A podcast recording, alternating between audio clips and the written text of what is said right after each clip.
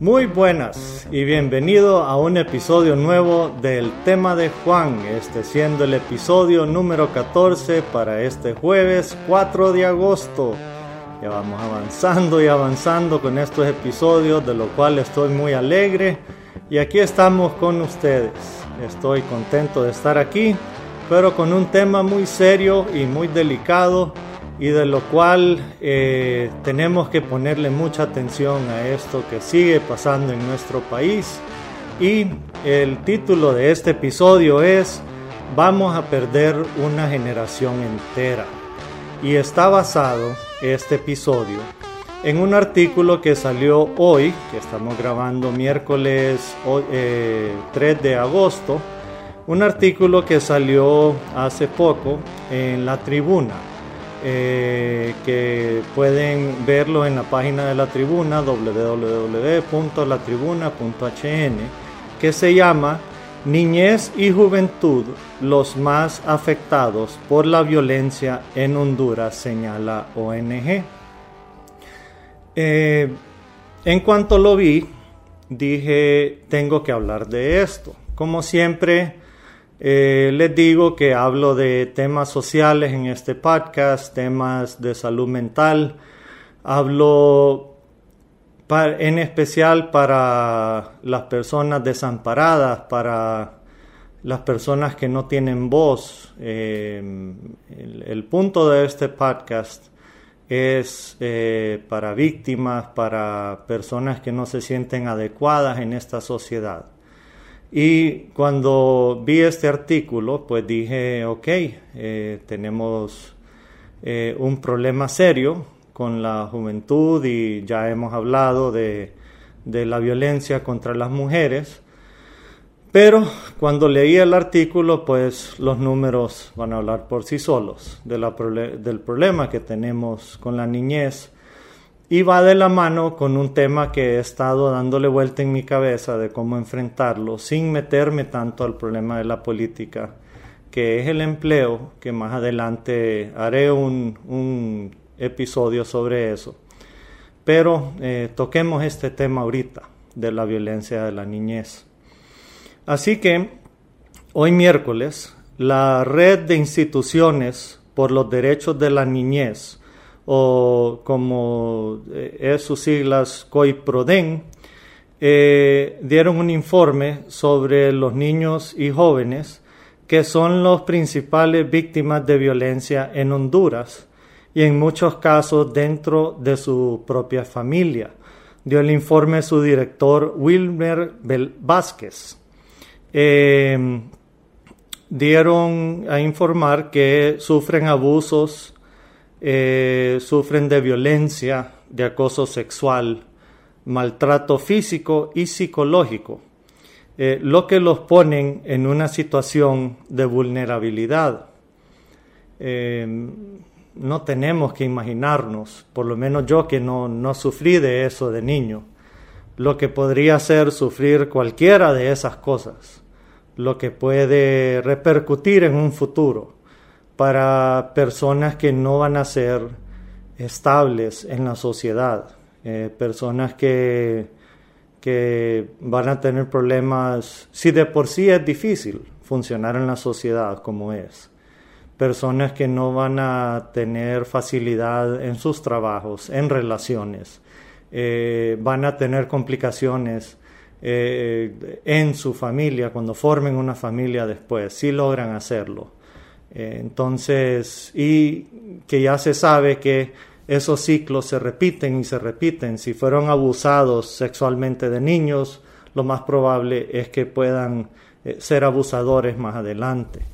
Entonces, es de mucho cuidado esto que estamos hablando. Eh, hablan también en este artículo que en un estudio de Casa Alianza, al menos 14.084 personas menores de 23 años murieron entre 1998 y junio del 2022. Digamos, em, ya nos hemos acostumbrado, y, lo he dicho varias veces en otro episodio, damos números y decimos, ah, solo son 14 mil. pero imaginémonos, siempre me gusta imaginar, no es que me gusta, pero como yo me lo imagino es, eh, pensemos en un estadio de fútbol. 14 mil personas es mitad del estadio nacional lleno de personas. Eso es la cantidad de personas menores a 23 años que han muerto desde 1998 hasta ahorita. Eso es la cantidad de jóvenes que han muerto en esas situaciones, pues. Así, así me lo he imaginado. Yo me acuerdo cuando, cuando empezó el COVID y, dijeron de que Estados Unidos ya había llegado a 100.000 muertos. Pues ese es el tamaño de mi estadio de mi universidad, eran 100.000 personas. Y solo me imaginé esa cantidad de gente que se fue por esa enfermedad. Entonces, cuando yo miro 14.084 personas, solo me imagino el Estadio Nacional a mitad de su capacidad. Y esa es la cantidad de almas que se fueron por esta situación. Eh, de las dificultades que ven es que los niños dejan sus estudios para trabajar, pues eh, hablan de que cuando pasó ETA y OTA y, por, por, la misma pandemia, pues no podían ir a clases, entonces los ponían a trabajar y eh, como se ven en películas, ya se sabe, también se meten a, a, hacer crímenes o crimen organizado o, o hasta se meten al narcotráfico.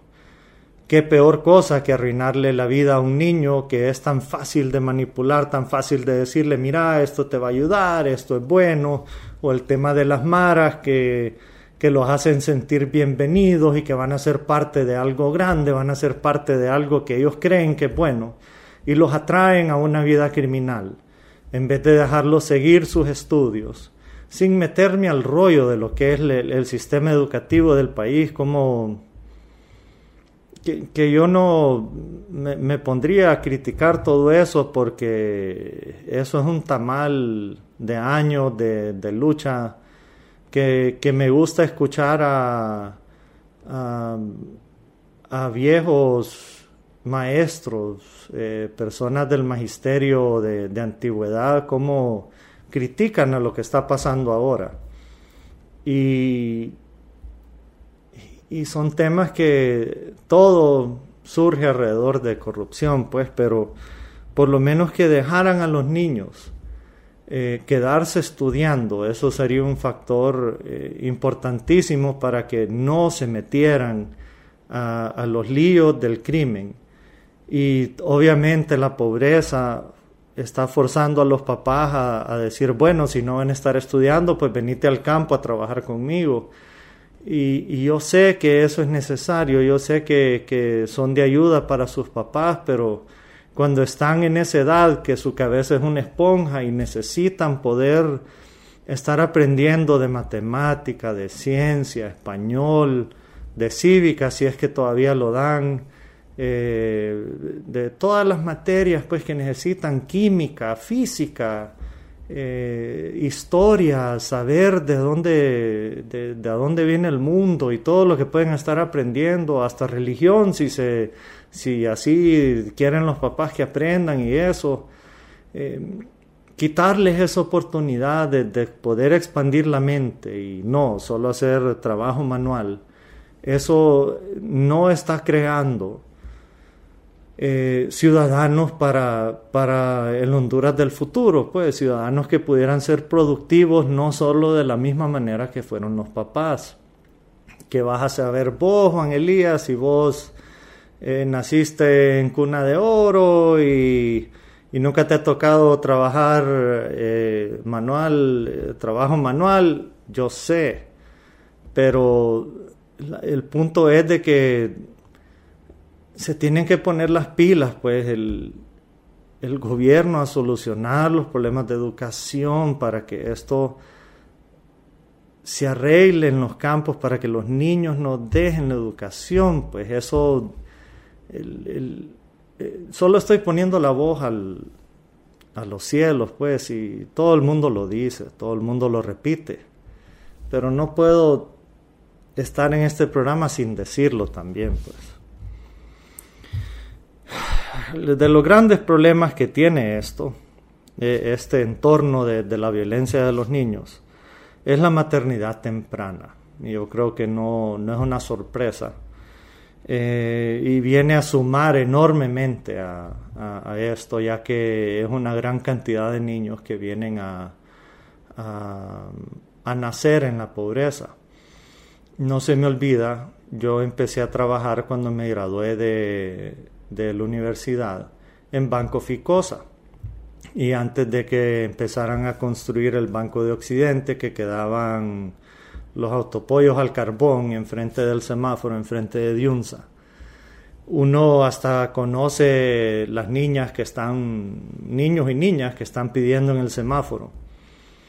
Y uno hasta crece con ellos, pues los ve crecer a, a los mismos niños que están pidiendo ahí pero con el pasar de los años van quedando embarazadas y son las mismas niñas que después andan chineando esos niños y después son los hijos de ellas que andan pidiendo ahí todavía. Esa eh, no sé qué situación de vida son los que tienen los niños de la calle y todo, pero uno que anda en la calle y, y, tal vez pasa por los mismos semáforos, no, no me extraña a mí cuando Miro las niñas que están en los semáforos y quedan embarazadas. Y después anda aquel guirrero en los semáforos y, andan pidiendo también. Eso es doloroso ver eso, porque qué vida van a llevar esos hipotes, qué, qué futuro tienen esos niños para vivir en esta Honduras y, y qué es lo que reciben la mayoría de las veces. La gente le tira los carros, eh, les pasa diciendo no, no me laven y, no es que lo, no reciben cariño de la gente, pues. ese, es el mundo en que ellos viven, oliendo, oliendo el humo del escape de todos los carros, sus cuerpos han de estar intoxicados, de estar oliendo eso. Entonces, eh, ese ciclo eh, nunca se cierra y, preocupa el tipo de personas que van a ser. Son ciudadanos igual que, que usted que me está escuchando o yo, tienen la misma identidad, son igual de importante que cualquier persona aquí, siendo una república. Y, no miro yo que, nadie se preocupa por ellos. Pues. Entonces, eh, ¿qué hacen los gobiernos por ellos? Nada. Entonces, ¿qué, ¿qué sucede con esto de la maternidad temprana? Pues, ¿cuál es un factor importante? Pues, lo mencioné en el episodio 10 de este podcast, que era Y nadie hace nada por las mujeres. Pero no es de asustarse que muchos de, de los casos de la maternidad temprana es por violencia sexual. Y según este informe del COIPRIDEN, eh, viene esta violencia sexual en un incremento permanente, digamos, no nada lo está parando, perdón, si me están viendo va para allá, en incremento. Eh, nada lo está parando, nada se está en verdad realizando, solo atendiendo la enfermedad, pero no, no se está vacunando contra sostener esto y mucho tiene que ver con la economía, tiene que ver con la educación, tiene que ver con empleo, tiene que ver con todos los factores que afectan el país, porque eh, cuando las cosas andan mal y la gente está desesperada, pues es cuando muchas veces suceden estas cosas como factores. Según un estudio de la SJ, la Asociación para la Sociedad Más Justa, para una sociedad más justa. Entre el 2016 y el 2020, al menos 9.831 denuncias por agresión sexual hubieron a menores. De esas denuncias, 8.732 fueron a niñas y 1.099 fueron a varones. Para que miremos eso no solo a niñas, a niños también. A niños también salen violados. Entonces, esos casos, como lo dije en el episodio 10, creo que eran 97, 96% quedan en la impunidad. Nunca se resuelven, nunca se resuelven. Termina el artículo de la tribuna en que hace falta educación sexual en las escuelas y un sistema de salud adecuado, que es lo que hace falta de parte del gobierno. En pocas palabras, que se pongan las pilas. Quien sea el gobierno que nos gobierne, quien sea el partido, quien sea el presidente, el Congreso, lo que sea, pero hace falta que se pongan las pilas. Entonces, eh, de nuevo, si quieren buscar el artículo que sale en la tribuna, me imagino que mañana va a salir en el periódico físico, pero se llama Niñez y Juventud, los más afectados por la violencia en Honduras, señala ONG. Digo mañana, pero es hoy, hoy que están escuchando y viendo esto, hoy 4 de agosto, debería de estar esta información ahí. Entonces, bueno, ya les di el, el problema. Ahora, ¿qué opino yo que es la solución? Pues en primer lugar, sin tantear tanto en política, ni en partidos, ni nada de eso. Pero en nuestro país van a, a pajarear, pues, a meterse al rollo de política cuando ganan pero no miro yo que estén legislando, pasando leyes para controlar este tipo de cosas, que es lo que nos afecta el día a día. Yo sé que tal vez esto no es lo más popular. He criticado que, no lo miro tanto en los medios. Tengo que decir que parte de mi trabajo es monitorear noticias y, y hay veces paso por canales locales y sí he visto que hay canales locales que hablan de estas cosas, pero obviamente no son los programas más famosos. Eh, tengo que admitir que los canales más famosos son Televicentro, HCH, eh, y, y, me gustaría ver que hablaran más de estas cosas. Cuando salió el informe de la violencia de las mujeres no vi suficiente. No sé si van a tocar estos temas. Sería fabuloso que hablaran más de esto, que tuvieran más debate sobre estas cosas y qué hacer sobre estas cosas. Yo sé que hay muchos psicólogos que les encantaría hablar de esto, no por hacerse famoso, pero para poder hacer entender a alguna gente de que el daño que están haciendo es enorme. Yo he mencionado que estudio mucho lo que son los asesinos en serie. Después no van a creer que me voy a hacer asesino en serie, pero me parece interesante cómo esta gente puede actuar de la forma que actúan. Y en tantos casos, tantos casos de esa gente, abusado sexualmente de niños, violencia de niños, los papás los maltrataban, eh, la mamá los violaba, eh, la abuela los trataba mal. Eh, ¿Y qué termina pasando? Se terminan haciendo asesinos en serie porque les fregaron la mente por esas cosas. Después dicen, ¿por qué hay tanta violencia en Honduras? Pues eh, uno más uno es dos y, esas situaciones van creando individuos, hombres y mujeres, que buscan salir de pobreza y salir de una vida miserable porque ven atractivo, ah, me meto a la vida de crimen y voy a tener pisto y me voy a salir de, de esta miseria en que estoy viviendo. Entonces no solo es por, por, por fregar o, por decir, ah, quiero llenar un episodio. No, esto nos afecta a todos.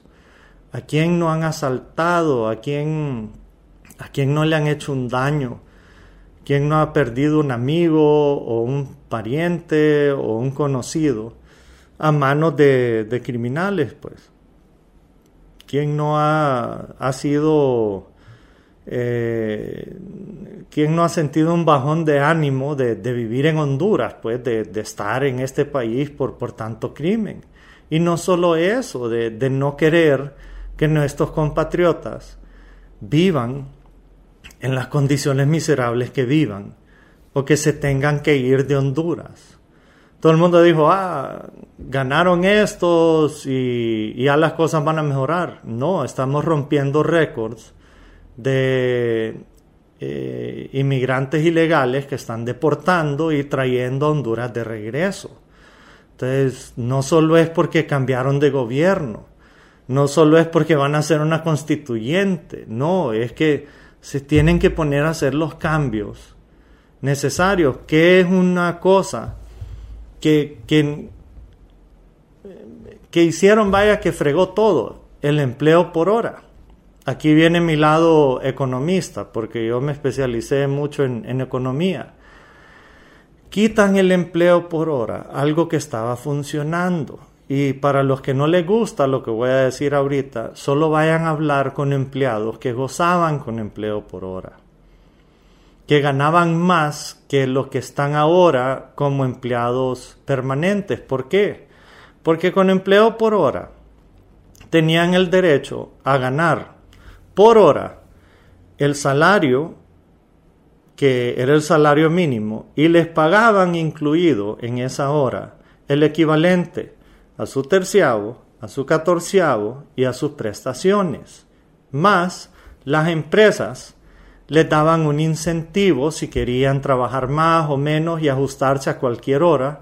Además, que empresas contrataban a gente no calificada, no sin experiencia, para poder trabajar y ajustarse a horarios, a trabajos a diferentes, eh, cualquier tipo de, trabajo de, diferente categoría de, de dificultad, sin tener que tener un empleado permanente que se tiene que preocupar con todas las leyes laborales.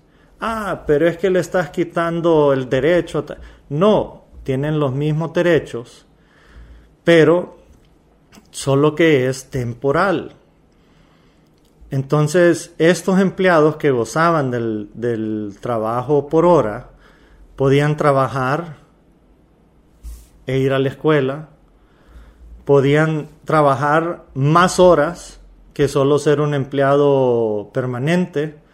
Digamos, la juventud tiene la capacidad de trabajar más de nueve horas al día si querían, trabajar de lunes a domingo si querían, pero no, quitan el empleo por hora, entonces están fritos. ¿Qué es lo que muchas empresas piden cuando uno va a, trabajar? Experiencia. ¿Cómo van a tener experiencia si no hay una forma de adquirir experiencia sin, sin que haya un mecanismo como este del empleo por hora para que arranque? Y ya están hablando de que van a hacer otra forma de empleo por hora. Revisé lastimosamente lo que mi propio Partido Liberal lanzó pero tiene mucho, tiene mucha restricción, tiene, tiene demasiadas cosas que no le van a beneficiar ni al empleado ni al empleador. Tenemos que entender algo, y yo no soy un gran sabio económico, pero entiendo algo de economía. Hay países que son intensos en capital y hay países que son intensos en recursos humanos. Ya sabemos que Honduras no es intenso en capital, es intenso en recurso humano. Entonces, ¿qué tiene que hacer? Inundar las oportunidades de empleo y dejar de tratar a la gente como que si es tonta. Si hay empresas que quieren dar empleo de diferentes mecanismos, mientras sea legal hacerlo, ¿verdad?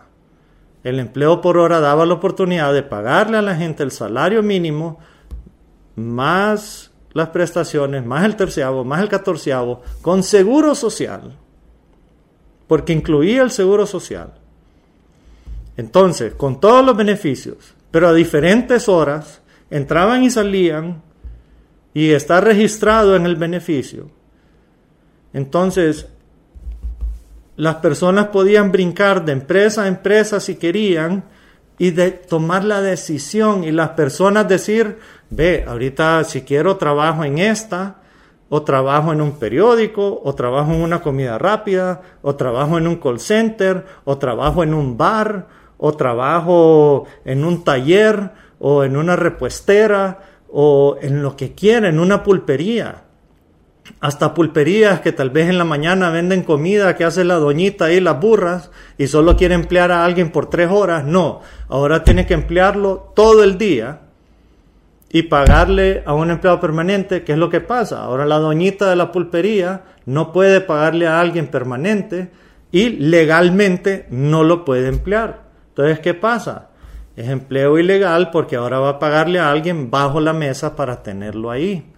Y a la persona no puede decir, sí, trabajé aquí legalmente, lo que sea. ¿Me entienden? Nos complicamos porque queremos. Ahí es donde sí puedo decir yo, y me tengo que meter a la política en este episodio, de que se equivocaron. Se equivocaron porque, porque lo hicieron los otros, es malo. ¿Y en qué afecta en este episodio que estamos hablando de la violencia en la niñez y todo por el estilo y que estamos perdiendo una generación? Porque son tan dundos de que están arruinando las fuentes de empleo del país, que es lo que más se ocupa, para que los papás de estos niños pobres puedan trabajar y mantener a los niños y no vivir una vida, una vida miserable y seguir el ciclo de pobreza y miseria, llegar a la casa y hacer a saber qué, pegarle a la mujer y tratar mal a los niños. Y no es de materialismo, es de poder comer, de poder tener un techo, de poder tener una cama, de poder tener comida, de poder comprar libros, de poder moverse en transporte. De por sí hay violencia. De por sí le roban a uno, le roban a la gente su celular o le roban lo poquitas cosas que tiene. Pero no avanzamos. Había algo que estaba funcionando y no avanzamos, pues no avanzamos. Cada vez que, el hondureño toma dos pasos, vienen políticos y los atrasan seis pasos para atrás, los mueven seis pasos para atrás. Por lo menos en empleo deberían abrir la puerta, dar incentivos. Si una empresa contrata 10 empleados, empleados más, den el incentivo. Hablaba con un amigo abogado ayer que las empresas como Oracle y Microsoft en Sudamérica, en Colombia, allá tienen eh, institutos como el Infop que están sacando y sacando y sacando gente entrenada en programación, pero gente entrenada en programación, sacándolos. Y el sueldo de ellos es dos mil dólares al mes. Trabajan desde su casa entonces no tienen que pagar eh, transporte, no tienen que pagar eh, comida en los lugares donde van, comen desde su casa, que es más barato cocinarse uno y todo, no tienen el riesgo de andarse moviendo ni nada. Y en Honduras aquí, en el Infop, la mayoría del pisto se ven sueldos y salarios. En vez de estar sacando unos 500 eh, programadores cada seis meses, programadores en computación.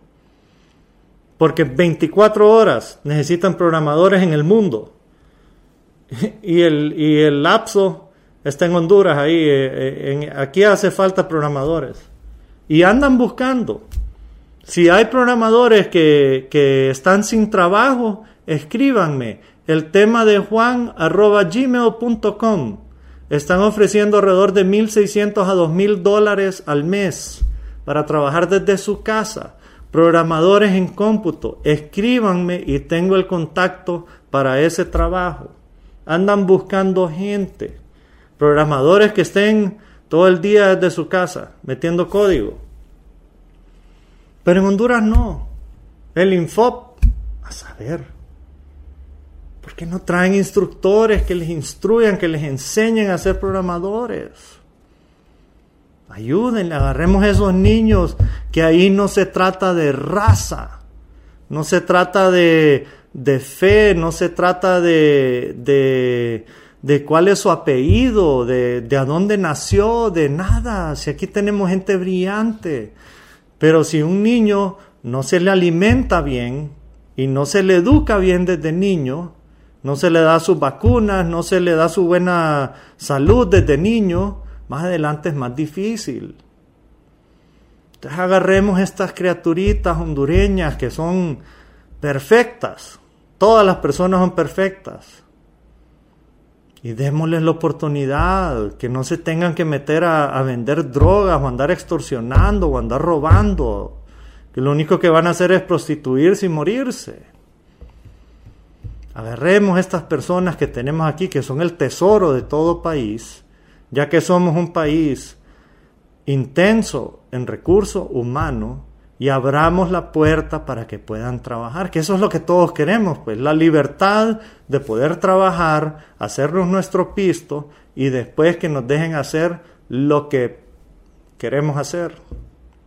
Porque eso es lo que es vivir en un país libre, poder decir lo que queramos decir, divertirnos como nos querramos divertir mientras no le hagamos daño a nadie. Pero esta violencia, la niñez, no es nada más que la miserable condición en que estamos. Y es un conjunto de todo, pero es un vicio, círculo vicioso que nos tienen. Y puede empezar con los gobernantes, pero dejen de estar, porque es limpio el programa, dejen de estar defecando en las oportunidades que tenemos. Congreso Nacional, defecaron en el empleo por hora. Defecaron, pero como una poneca de vaca que se había comido todo un campo. Defecaron encima de todo el pueblo hondureño. Defecaron horrible. El empleo por hora le funcionaba. No, no le pregunten a, a los dirigentes ni eso. Van a preguntarle a la gente que trabajaba en empleo por hora y tenía la libertad de escoger qué es lo que quería hacer.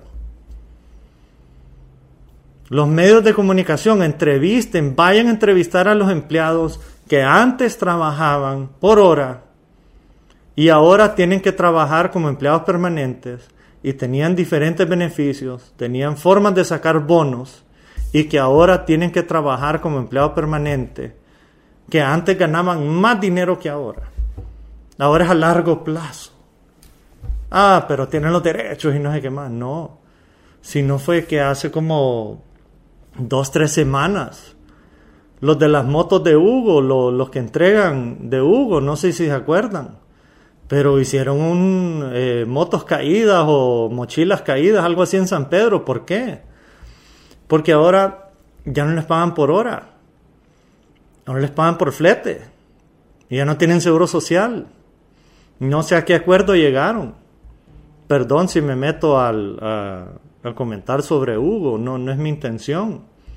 Pero eso fue por los empleos por hora. Ya no les pueden pagar por hora, pues ahora es por flete. ¿De qué tiene que ser el gobierno metiéndose con la empresa privada y cómo maneja sus empleados?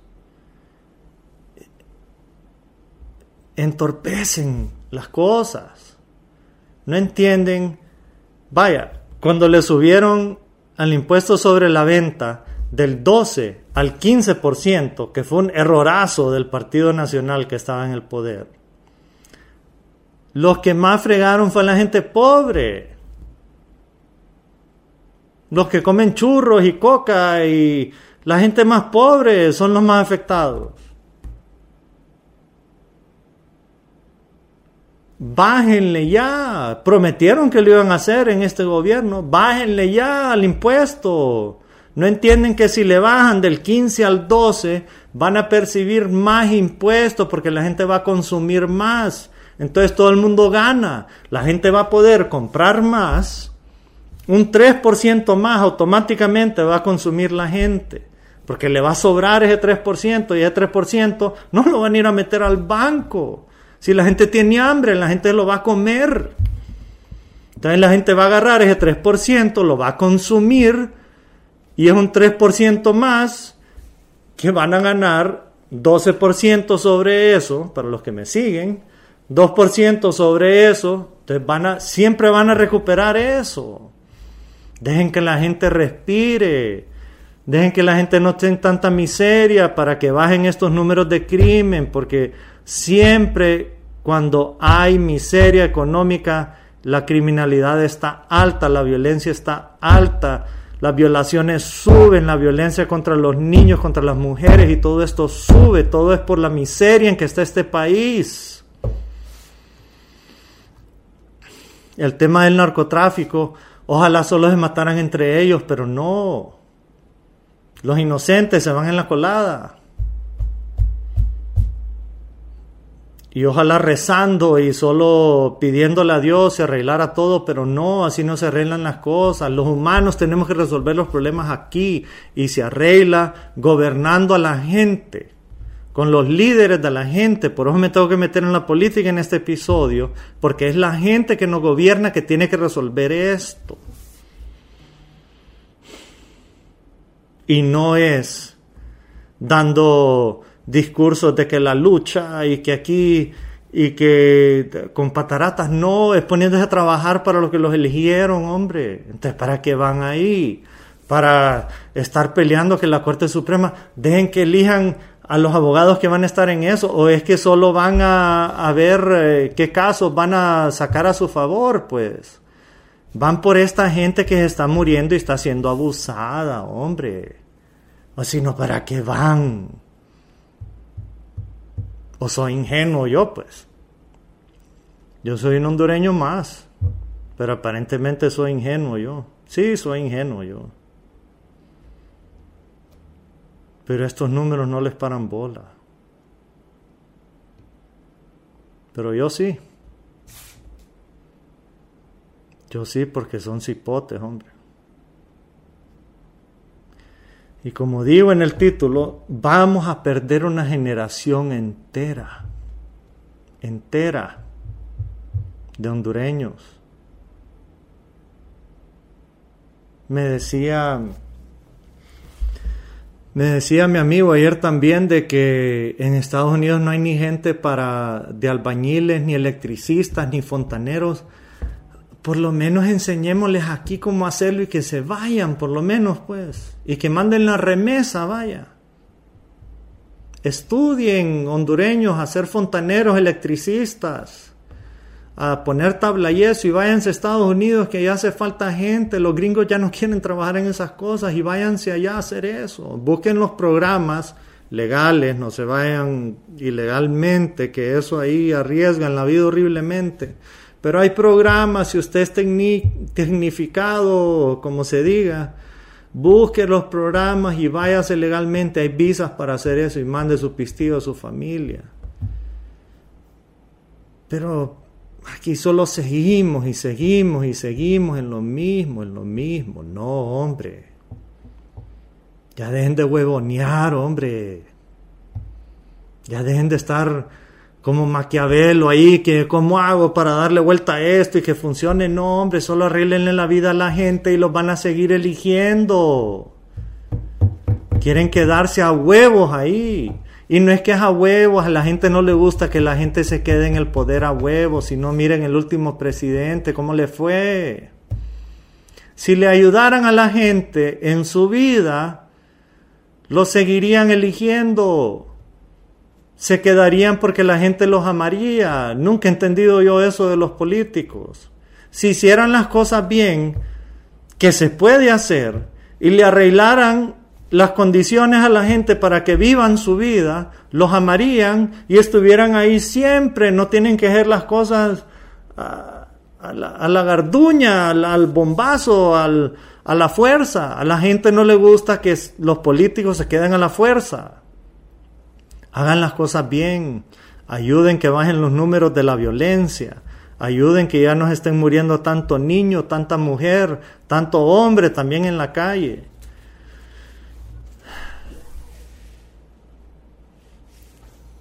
No tiene que seguir así esto. Y como todo programa que hablo de estas cosas, me pongo un poco sentimental y poco fúrico, pero es porque comparto el espacio, comparto el aire, comparto las calles, comparto comparto mi vida con Honduras, pues. Así que estaremos el otro jueves con otro tema. Estuvo un poco caliente este, pero eh, para eso es este programa, para hablar de estas cosas y ojalá vayamos mejorando. Ojalá vayamos mejorando. Quiero mandarle un saludo a mi sobrina, que se sienta mejor, ya sabe quién es. Eh, quiero hacer solo una broma que le prometí a alguien. Estábamos viendo en la mañana a HCH, así que hashtag eh, tapemos el hoyo de don Eduardo.